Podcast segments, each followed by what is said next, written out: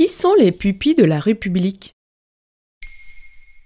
Merci d'avoir posé la question. Le 27 mai 2021, l'Assemblée nationale a voté à l'unanimité un amendement pour créer un statut de mort pour le service de la République dans le cadre d'une proposition de loi sur la sécurité civile. La demande avait été faite une semaine plus tôt par Emmanuel Macron sur son compte Twitter. Dans une vidéo de deux minutes, le chef de l'État assurait que la République tiendra ses engagements pour les Français s'étant engagés pour elle.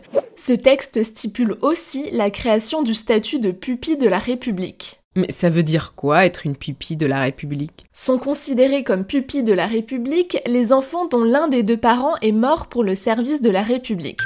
Cela concerne surtout les enfants des soignants morts pendant la pandémie de Covid-19, ainsi que les enfants d'agents publics morts dans des situations exceptionnelles. L'idée d'inclure les enfants de soignants vient du député LREM de l'Indre, François Jolivet. Au printemps 2020, une aide-soignante, veuve de 48 ans, travaillant à l'hôpital de Châteauroux, décède du coronavirus et laisse derrière elle quatre enfants. Le député demande rapidement une reconnaissance nationale, alors l'Assemblée nationale vote une résolution pour exprimer la reconnaissance nationale des enfants des soignants décédés du Covid-19. Un an plus tard, Emmanuel Macron reprend solennellement l'idée dans une vidéo publiée sur les réseaux sociaux. Et au nom des vies qu'ils ont sauvées, elle prend sous son aile les vies qu'ils ont données. Elle apporte à leurs orphelins un soutien matériel, un soutien moral, pour les aider à se relever, à grandir, à choisir leur voie, à construire leur vie. Mais on parlait déjà de pupille de la nation il y a 100 ans, je crois bien. Exactement. Le statut a été créé en 1917 pendant la Première Guerre mondiale pour aider les enfants des hommes morts au combat. Pendant la Seconde Guerre mondiale, la catégorie de pupille de la nation s'agrandit. Elle comprend aussi les enfants de déportés juifs et ceux des non-juifs ayant participé à la résistance.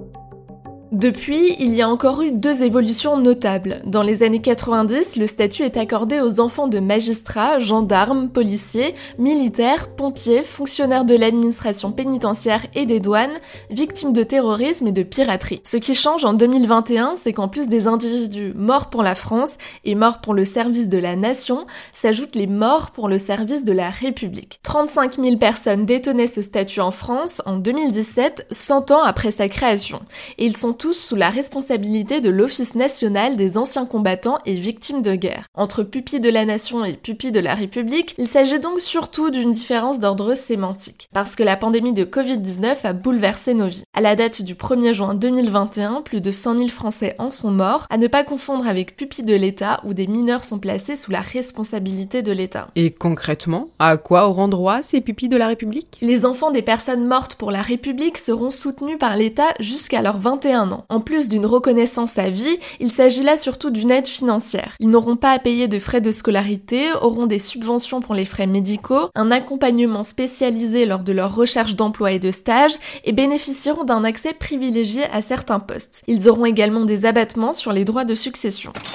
Cette mesure est rétroactive jusqu'en 2016 et prend plusieurs mois à être traitée. Le Figaro précise aussi que le Premier ministre aura la compétence exclusive de statuer sur chaque dossier. Des détails supplémentaires seront précisés lors de la publication du décret au journal officiel. Voilà qui sont les pupilles de la République. Maintenant, vous savez, un épisode écrit et réalisé par Pauline Weiss. En moins de 3 minutes, nous répondons à votre question. Que voulez-vous savoir? Posez vos questions en commentaire sur les plateformes audio et sur le compte Twitter de Maintenant, vous savez.